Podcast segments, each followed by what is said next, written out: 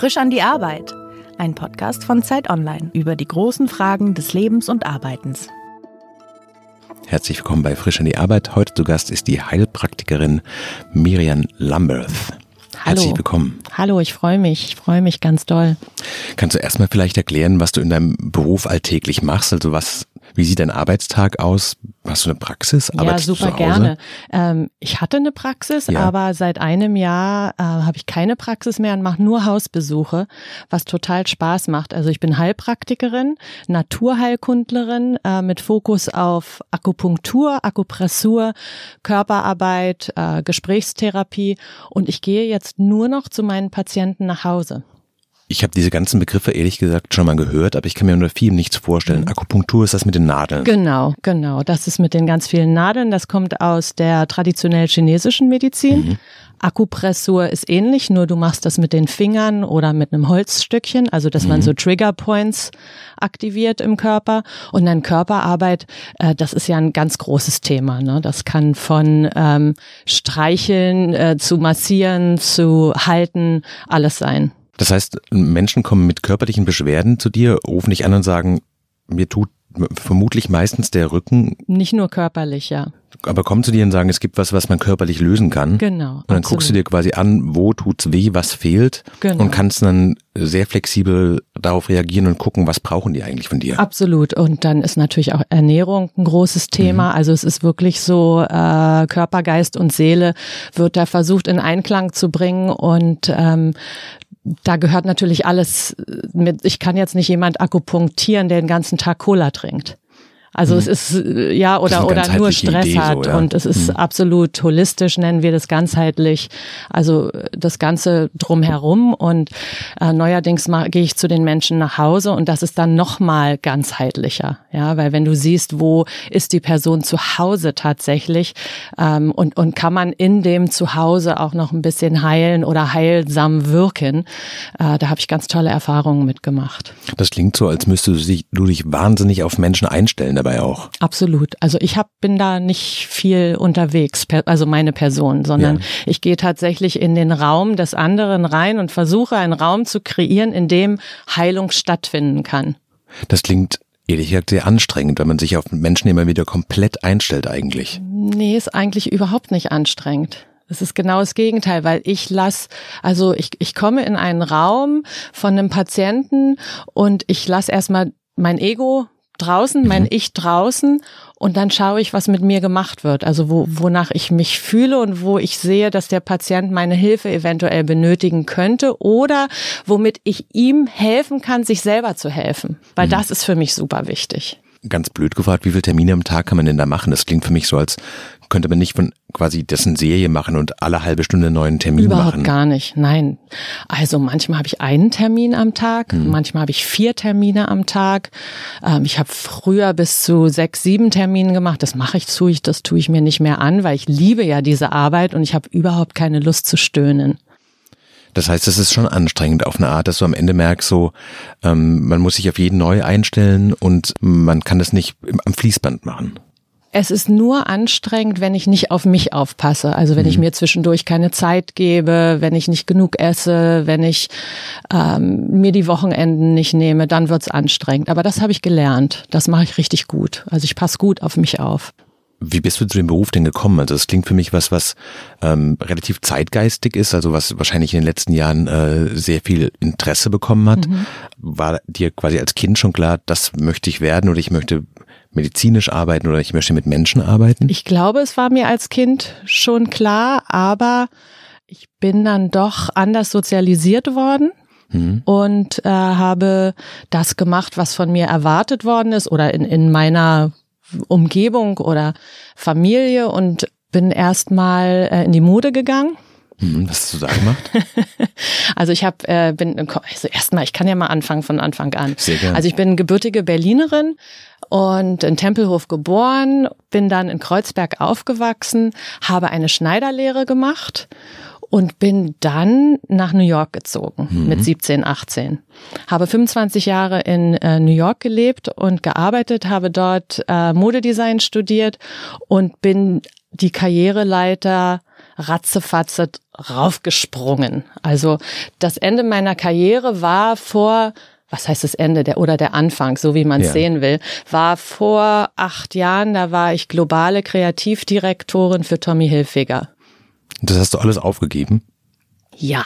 Das ist interessant. Also du hast quasi wirklich so einen, einen, Beruf, von dem ja viele wahrscheinlich auch sagen würden, das ist ein Traumberuf. Auch Absolut. die Faszination nach New York ziehen, in, Absolut. Der, in einer der großen Marken der Modewelt zu arbeiten, dort in der führenden Position. Wie lässt man das los? Also, naja, du kommst halt auf diesem Berg der Karriere an. Also mehr geht ja nicht. Mehr mhm. geht nicht. Also für mich ging nicht mehr. Ne? Das war Kreativdirektor für ein Riesenbrand, für Marketing, PR, Mode, Beauty, alle Länder, wo willst du denn dann noch hin? Also wenn du, mhm. du, du kennst es ja selber, man kommt irgendwo an, sagt, nur, das war jetzt schön und jetzt?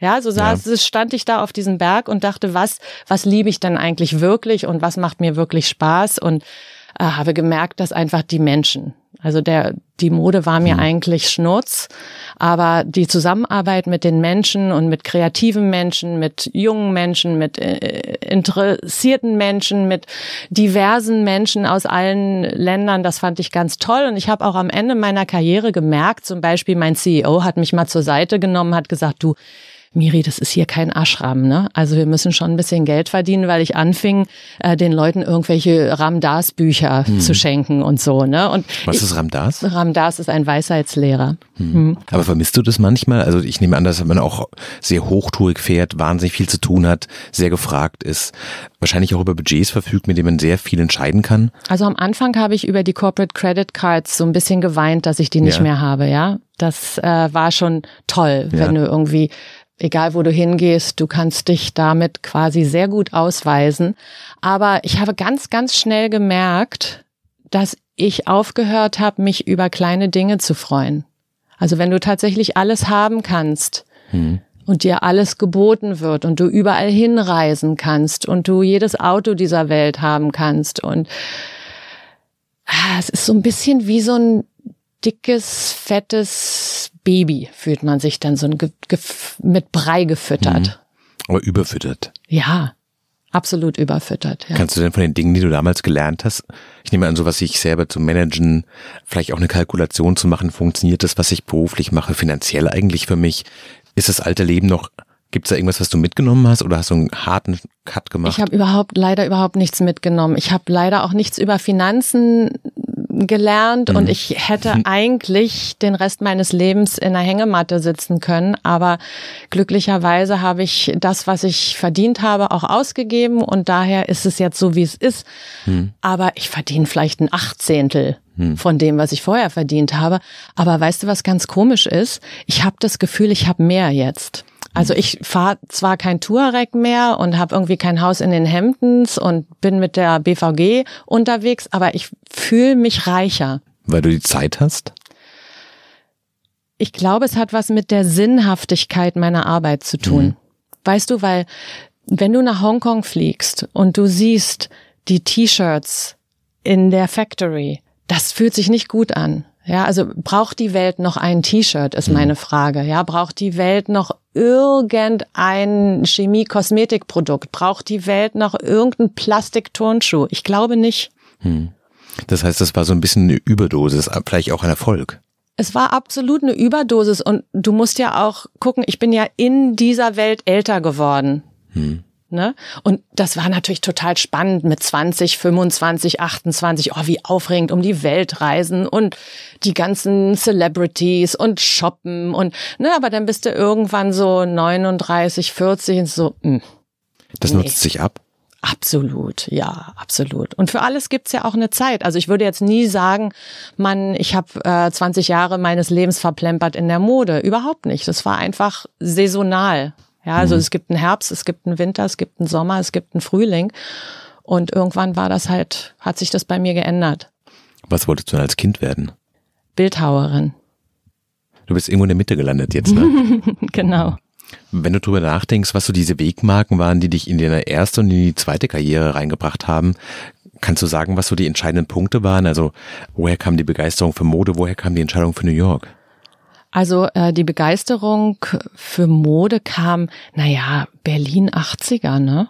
Also wir haben ja alle gebastelt. Hm gemalt, gebastelt, Kunst gemacht, Musik gemacht und für mich war das halt toll, Klamotten zu kreieren und Modenschauen zu inszenieren. Wir haben damals war die erste Ave, das kennt ja gar keiner mehr. Ne? Das war Was so war die, das, das, war die erste äh, naja, es war so die, eigentlich die allererste Fashion Week, so ja. könnte man es nennen. Es ja. war in, im Wedding, äh, in einer alten Fabrik und da hat jeder so sein Zeug gezeigt. Aber mhm. es war natürlich alles handgenäht und gebastelt und mit Performance Art und jeder hat gesungen und das war 80er Jahre pur. Das heißt, ohne diesen Freiraum Westberlin, in dem es möglich war, wäre diese, hatte ich die Mischung, da hatte ich die Mischung aus Kreativität und Mode gepackt und, und Kunst, genau und, und Musik und wir haben einfach alle, ja. wir waren eine riesen Community hier in unserem kleinen West-Berlin und wir haben halt gemeinsam kreativ gedacht. Hm. Ja. Und da war schon wieder für mich dieses Community, Menschen, ich, ich mag Menschen. Und wie kam dann der Schritt nach New York? Also das ist ja schon ein bewusster und ein relativ großer Schritt dann auch zu sagen, ja, sowas. das war völlig bekloppt. Und zwar gab es damals eine Fernsehserie, ich weiß nicht, ob du die kennst, du bist bestimmt viel jünger als ich, aber die hieß Cagney und Lacey. Kenne ich nicht. Das nee. sind zwei Detektivinnen, die durch Manhattan ähm, inkognito mit einem Taxi fahren und die Welt retten. Und das wolltest du machen. Und da habe ich gedacht, ich muss nach New York. Ich wollte mhm. jetzt nicht Detektivin werden, aber ich wollte diese Energie spüren und bin dann auch mit 18 abgehauen. Und bist nach New York gezogen mhm. und hast da quasi bei Null angefangen. Genau, habe bei Null angefangen, habe Modedesign studiert an der FIT in Manhattan und dann ging's ratzifatzi. Wie kommt man zu Tommy Hilfiger? Über verschiedene andere Firmen. Also ich habe angefangen bei mhm. Gap mhm. und da war ich ja wirklich so blutjung. Und ich war nie ein toller Designer, aber ich war immer gut mit Menschen und ich konnte Leute immer sehr, sehr gut motivieren. Und irgendwann hat Mickey Drexler, das ist der damalige CEO, mich zur Seite genommen. Ich dachte, oh Gott, jetzt wäre ich gefeuert und hat gesagt, I want you to be head of men's and women's wear. Und also er hat dich so. quasi im Stegreif befördert und du warst dann die Chefin für genau. Männer- und Frauenkollektionen. Genau, genau. Wie alt warst du da? Ähm, ich glaube 28. Hm. Mhm. für Gap weltweit. Ja, ja. Und das war so, der hat mich ins Feuer geschmissen und der hat gesehen, da war irgendwas und hat mich zum Glück nicht gefeuert, weil ich keine ja. tolle Designerin war, sondern befördert, weil ich gut leiten konnte und mhm. gut motivieren konnte.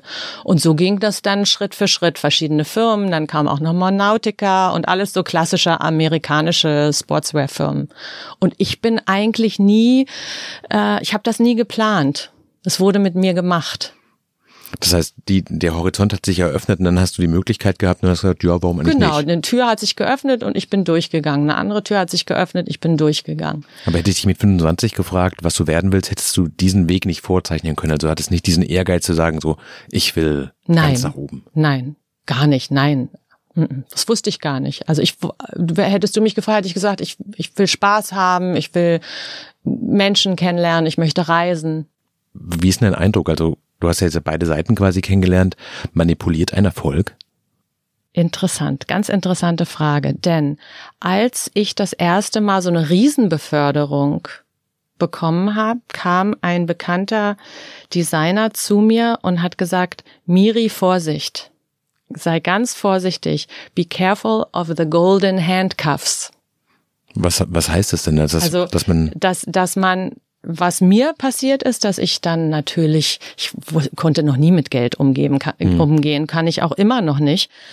Ich habe dann angefangen, ein Haus in den Hamptons zu kaufen. Ich habe angefangen, ein Haus, ich habe dann ein riesen Townhouse in Brooklyn gekauft. Ich habe mir den Touareg gekauft, weil der Porsche Cayenne, den fand ich jetzt irgendwie zu arrogant. Aber ich, ne, und es ging dann so Schlag auf Schlag und ja, ich komme vom Cotti.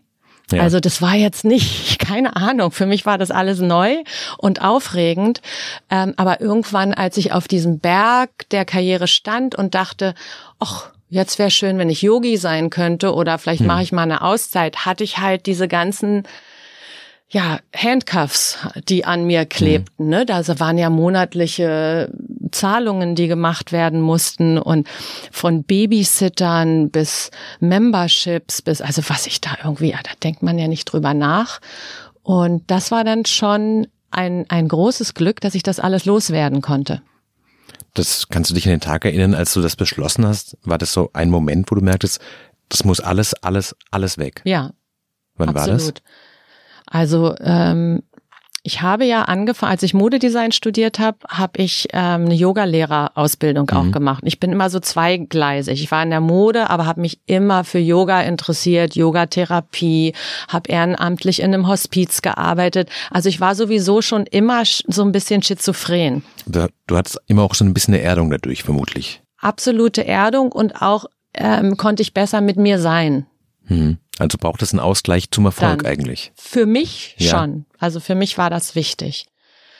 Und ähm, ich hatte eine Yoga, ein Yoga-Workshop, ein Wochenende und so mein mein Guru, meine Lehrerin, meine damalige ähm, Gurmukh Khalsa, Kundalini-Lehrerin, hat mich so aus dem Crowd rausgepickt und hat gesagt, Miri, komm mal her nach vorne und hat mir ganz tief in die Augen geguckt und hat gesagt, jetzt ist genug.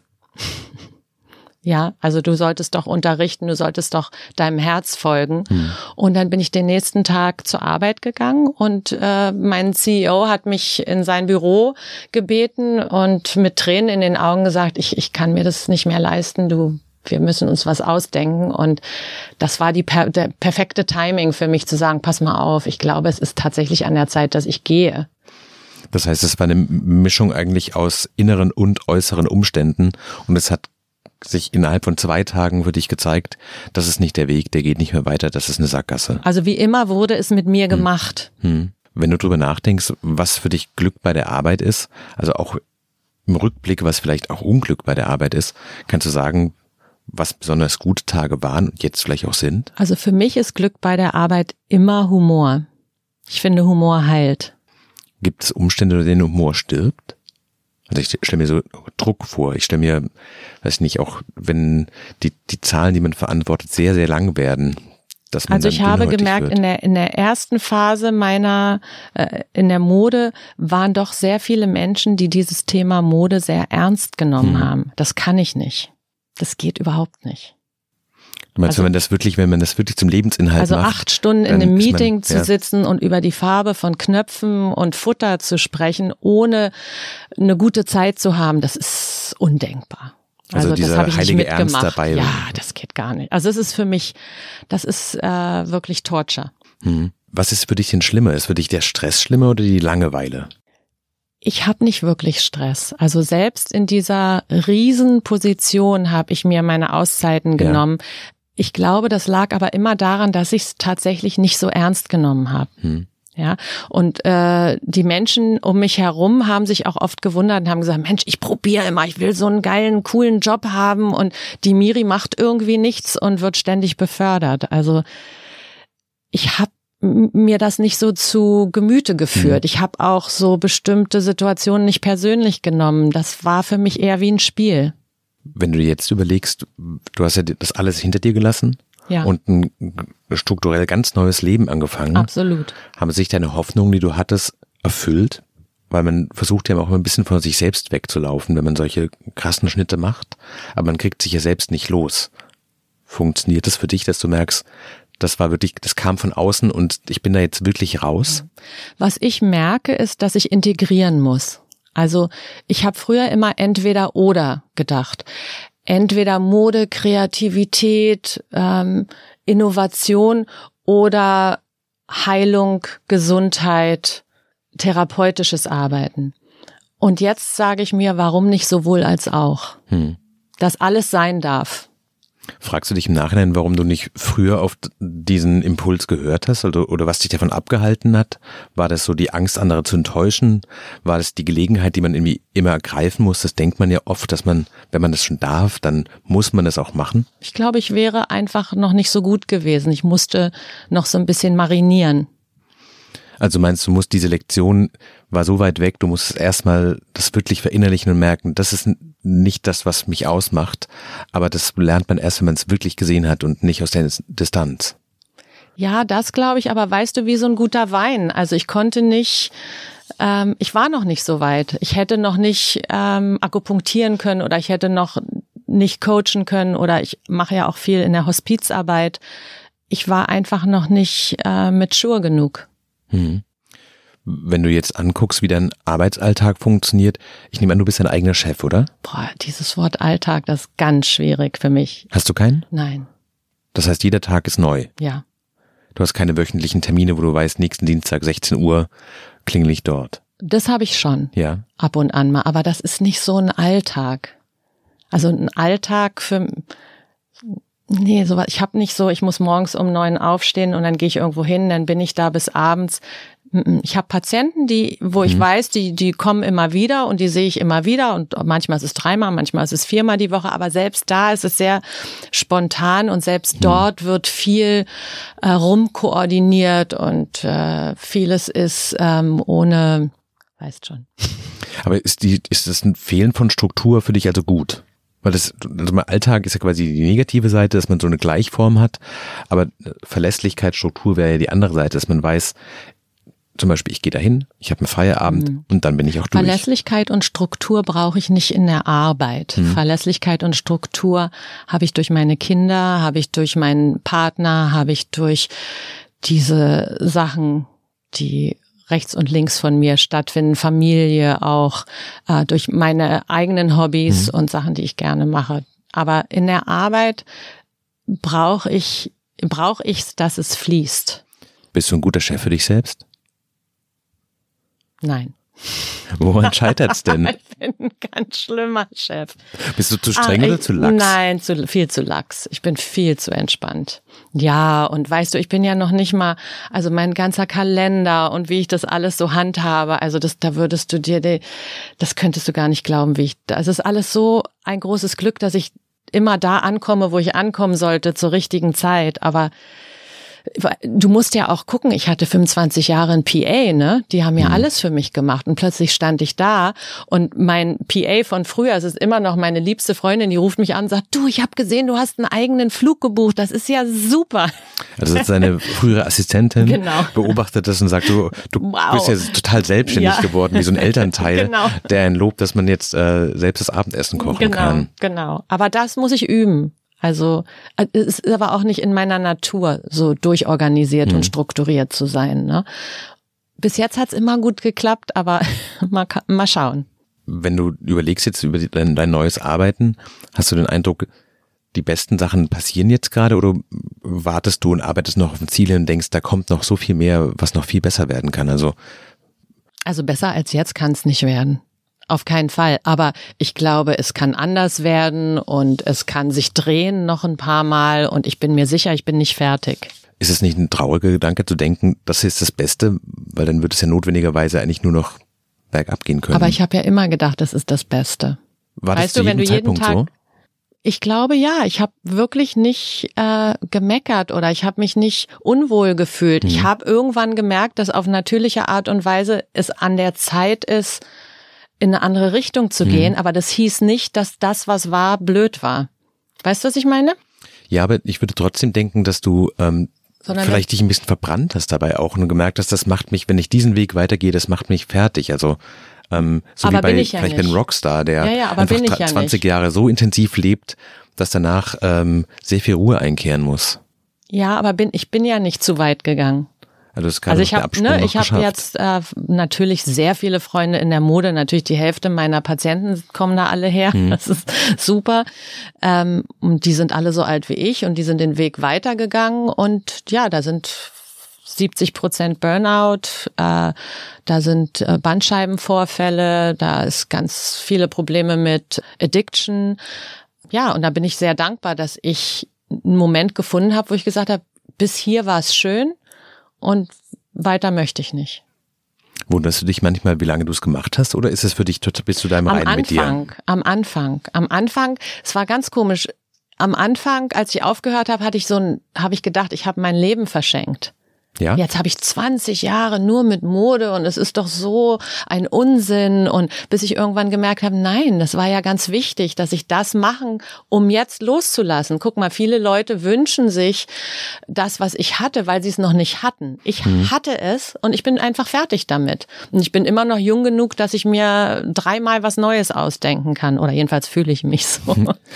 Denkst du auch, wenn du es nicht gemacht hättest, dann würdest du vielleicht wissen wollen, wie es gewesen wäre? Das meine ich. Ja. Genau das meine ich. Vielleicht wäre ich dann neugierig gewesen oder auch ein bisschen neidisch auf jemand, der ein cooles Auto hat. Oder ich würde denken, Mensch, wäre das toll, mir auch mal solche Tonschuhe kaufen zu können. Mhm.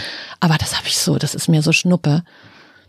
Das ist eine schöne Erkenntnis eigentlich, dass man mhm. nicht für Geld arbeitet letztlich. Ja, überhaupt nicht, nein. Wofür arbeitest du? Für die Seele. Für deine für eigene. Mhm.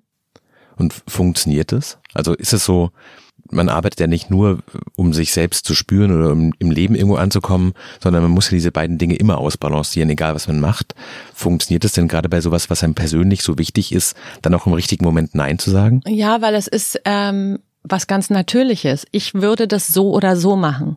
Hm. Ob ich bezahlt werde oder nicht. Ich würde zu Leuten nach Hause gehen und mit ihnen gemeinsam sitzen, atmen, sprechen, uns bewegen, essen, ähm, vielleicht streicheln, vielleicht umarmen, vielleicht massieren. Das ist so meine Art. Und dass ich dafür auch noch bezahlt werde, finde ich fantastisch. Ist es dann nicht deutlich schwerer, Feierabend zu machen, wenn einem sowas, wenn einem die Arbeit so viel Spaß macht und zu sagen, so, es reicht, ich will nach Hause? Nö, das schaffe ich ganz gut. Weil das ist ja dann, ich bin ja auch gern mit mir. Gibt es nie diese Tage, wo du denkst, es wäre auch schön, einen Beruf zu haben?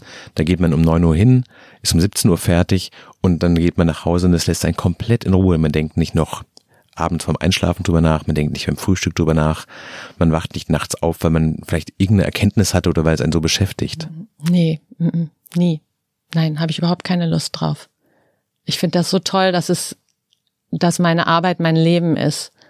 Das ist nicht was, weil ich hätte eher das Gefühl, diese, also ich habe ja auch viele Patienten oder Freunde, die diese äh, Jobs haben, wo du morgens hingehst und klar, du wirst so schön gehalten und alle sagen dir, wo es lang geht und dann kriegst du deine Kohle am Ende, aber das ist so und, und dann stirbst du und dann was?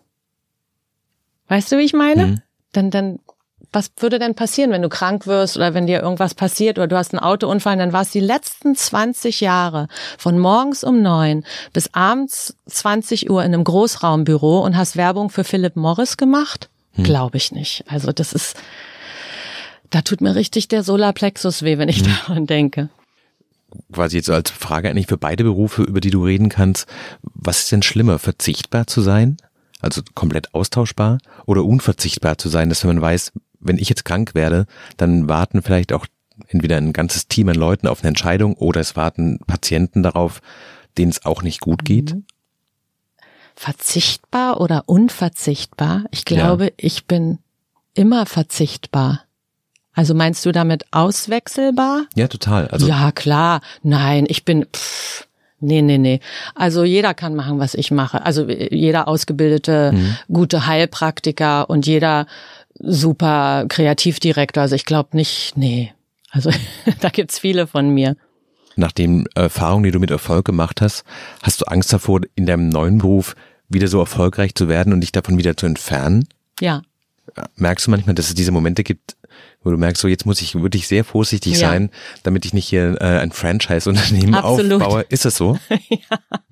ja, also es kommt, wie gesagt, es kommen ja immer Sachen zu mir und es kommen Angebote oder Nachfragen und äh, ja, dann mm, und ich äh, also ich bin auch so ein bisschen größenwahnsinnig in meiner Struktur, hm. ne, ohne das planen zu wollen. Aber ich habe viel Lust, ich habe viel Kraft, ich habe viele Ideen und äh, da muss ich auch ganz vorsichtig sein, in welche Richtung ich das lenke.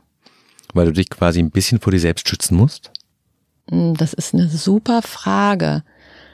Ich versuche ja, so gut es geht, ähm, meinem Ich nicht so viel Raum zu geben. Hm. Und klappt's? Und äh, von Tag zu Tag verschieden. Manchmal ist das Ich echt äh, riesengroß und hm. manchmal mhm. schaffe ich äh, zur Ruhe zu kommen und das so ein bisschen, ähm, also mhm. ich muss in, in, der, in die Stille kommen können. Mhm. Das hilft mir dann, dieses Riesen-Ich zu zügeln. Was ist für dich denn wichtiger? Ist es die äh, verbale Anerkennung, dass dich Leute gut finden und loben? Oder ist es trotzdem auch noch, dass du merkst, eigentlich ist Anerkennung nimmt immer die Form von Geld an. Und ohne Bezahlung ist es eigentlich keine Wertschätzung da drin. Ich glaube, Geld ist eine Form von Energie. Und bei mir muss der Energieausgleich stimmen. Was heißt das denn konkret? Also heißt also, das, dass, dass du dir Ruhe kaufst? Es oder? gibt verschiedene, ja. äh, verschiedene Wege, einen Energieausgleich zu schaffen. Ich arbeite auch manchmal umsonst, wenn sich mhm. das jemand nicht leisten kann. Und dann habe ich aber Patienten, wo ich weiß, denen geht's wirklich sehr gut. Äh, die müssen dann dreimal so viel bezahlen. Und das ist dann für mich der Energieausgleich. Das heißt, du hast so eine Art internes Solidarsystem, Absolut. dass du nach Bedarf behandelst und sagen kannst, das Geld, das manage ich hinter Absolut. den Kulissen dann entsprechend. Absolut. Und ich glaube auch für die Heilung von manchen ist es wichtig, dass sie ein bisschen mehr zahlen. Hm. Also das ist mir aufgefallen. Das früher habe ich immer gedacht, ach, ich möchte eine ganz preiswerte Heilpraktikerin sein. Und dann habe ich gemerkt, mh, hm, da gibt's so ein paar Kandidaten, die kommen damit nicht zurecht. Und denen musste ich dann tatsächlich, musste so ein bisschen wehtun finanziell, damit sie auch da waren und offen waren und sich konzentriert haben und mit mir gearbeitet haben und das nicht so labidar nebenbei gemacht haben. Weil da eine Wertschätzung von denen auch drinsteckt, zu sagen, das ist mir das wert. Ganz genau. Und ich bewerte es auch entsprechend. Ganz Wenn es genau. zu günstig ist, dann ist es ein Wegwerfprodukt. Absolut. Absolut. Das habe ich schon ein paar Mal erlebt, ja. Ja, also dass man merkt, dass Leute dich nicht ganz, nicht so ernst nehmen ja, und auch wenn das ich ganze zu Projekt nicht. preiswert bin, ja. Das ist interessant, weil dann geht es ja eigentlich nicht um das Geld, das du verdienst, sondern es geht um das Geld, das die anderen ausgeben, Genau. das nur zufällig bei dir Genau. ankommt eigentlich. Genau, und da ist wieder diese die, meine Geschichte, dass ich dann Ja. plötzlich da sitze und dann ähm, ist das Portemonnaie voll. Mein Partner nennt mich immer äh, erfolgreiche Tagelöhnerin. Aber ist es so, dass du wirklich von Tag zu Tag planst oder hast du, weißt du nicht, was du in drei Wochen am Donnerstag nicht. machst? Nein, das weiß ich nicht. Drei Wochen ist ja ewig. Das weiß ich noch nicht. Das kommt drauf an, wenn man im Ministerium arbeiten, Ja, ja. arbeitet, ist drei Wochen gleich, Ich quasi weiß, morgen. die wissen ja schon 30 Jahre oder die neulich hat mir jemand von einem Zehn-Jahres-Plan erzählt. Aber war das in der Modeindustrie nicht auch so, dass du quasi wusstest, Mhm. was übernächstes Jahr die Farben sein werden und das total abstrakt war, weil das mit dem, was draußen Ja. in der Stadt passiert, nichts zu tun hat? Absolut. Es war immer Zukunft, es war immer Zukunftsgedanken, immer. Aber ich hab's äh, ins Jetzt interpretiert und dadurch wusste ich nie, welches Jahr es war. Also ich dachte immer, ich lebe in dem Jahr, was ich designt habe, obwohl es für zwei Jahre später war. Wenn du zurückgehen könntest und mit deinem, mit, mit dem jüngeren Ich sprechen würdest, gäbe es was, wo du sagen würdest, das würde ich mir wirklich gerne mit auf den Weg geben, das ähm, hätte vieles vielleicht einfacher gemacht? Weißt du, das ist schwierig. Manchmal denke ich, es wäre schön gewesen, wenn ich ein bisschen besser mit dem Geld, was ich verdient habe, umgegangen wäre. Nicht, weil ich es jetzt haben will, sondern weil es eine Verschwendung war. Das ist einfach schade. Also weil es andere Leute es wahrscheinlich super gut gebrauchen können. Ich habe das so verprasst. Oder die meisten Firmen waren ja auch ähm, im Aktienmarkt und ich habe ja auch viele Aktien bekommen. Ich bin damit einfach nicht gut umgegangen. Also da, das wäre schön, wenn auch mir das mal irgendwann jemand erklärt hätte, mit wie das so mit dem Geld geht. Ne? Das wusste ich nicht. Was war die schönste Verschwendung? Private Jet, So hoch. das fand ich schon schön. Also da muss ich immer noch sagen, ja, also das, so ein Private Jet zu fliegen, das macht richtig Spaß. Weißt du, du musst einfach nicht anstehen. Nirgends.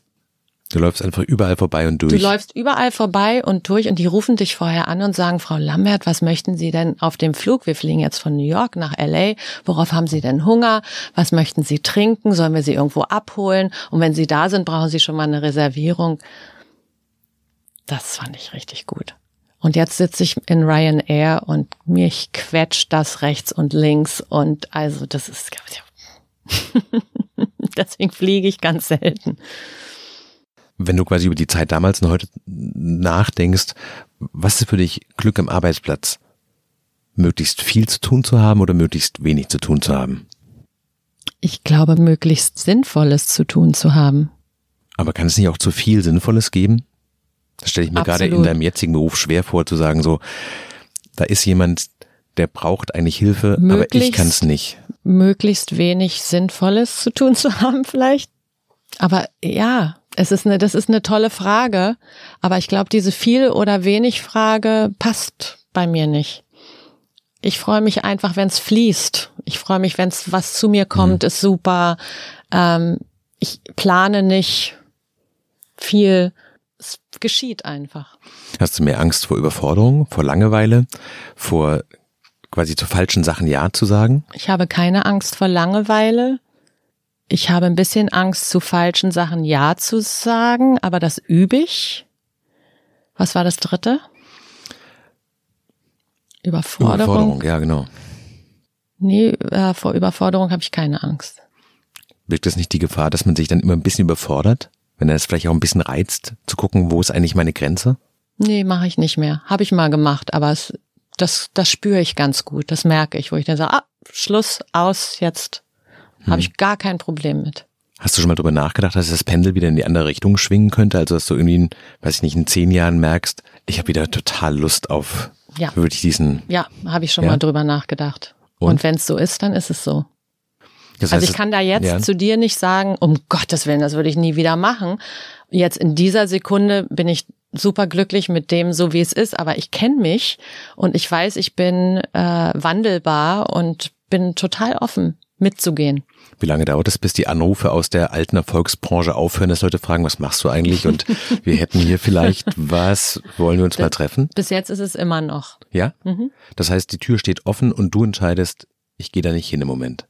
Das ja, so, das so ist natürlich nicht mehr ist. so. Ich meine, ich bin ja auch älter geworden. Ne? Ich bin ja 49. Mhm. Du bist ja nicht mehr 49 heutzutage in so einem Unternehmen. Vielleicht, es sei denn, du bist irgendwie CEO oder CCO hm. oder CFO oder so, aber die kreativen Direktoren oder Direktorinnen, die sind ja alle so um die 25, 30, 35.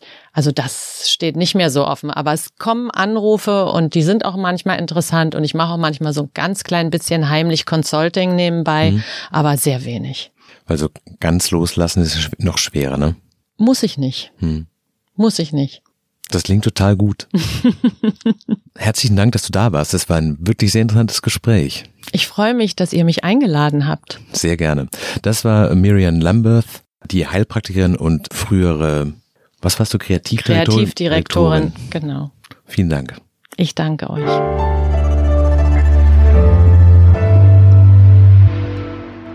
Frisch an die Arbeit, ein Podcast von Zeit Online. Konzipiert und moderiert von Leonie Seifert und Daniel Erck. Produziert von Maria Lorenz, poolartists.de.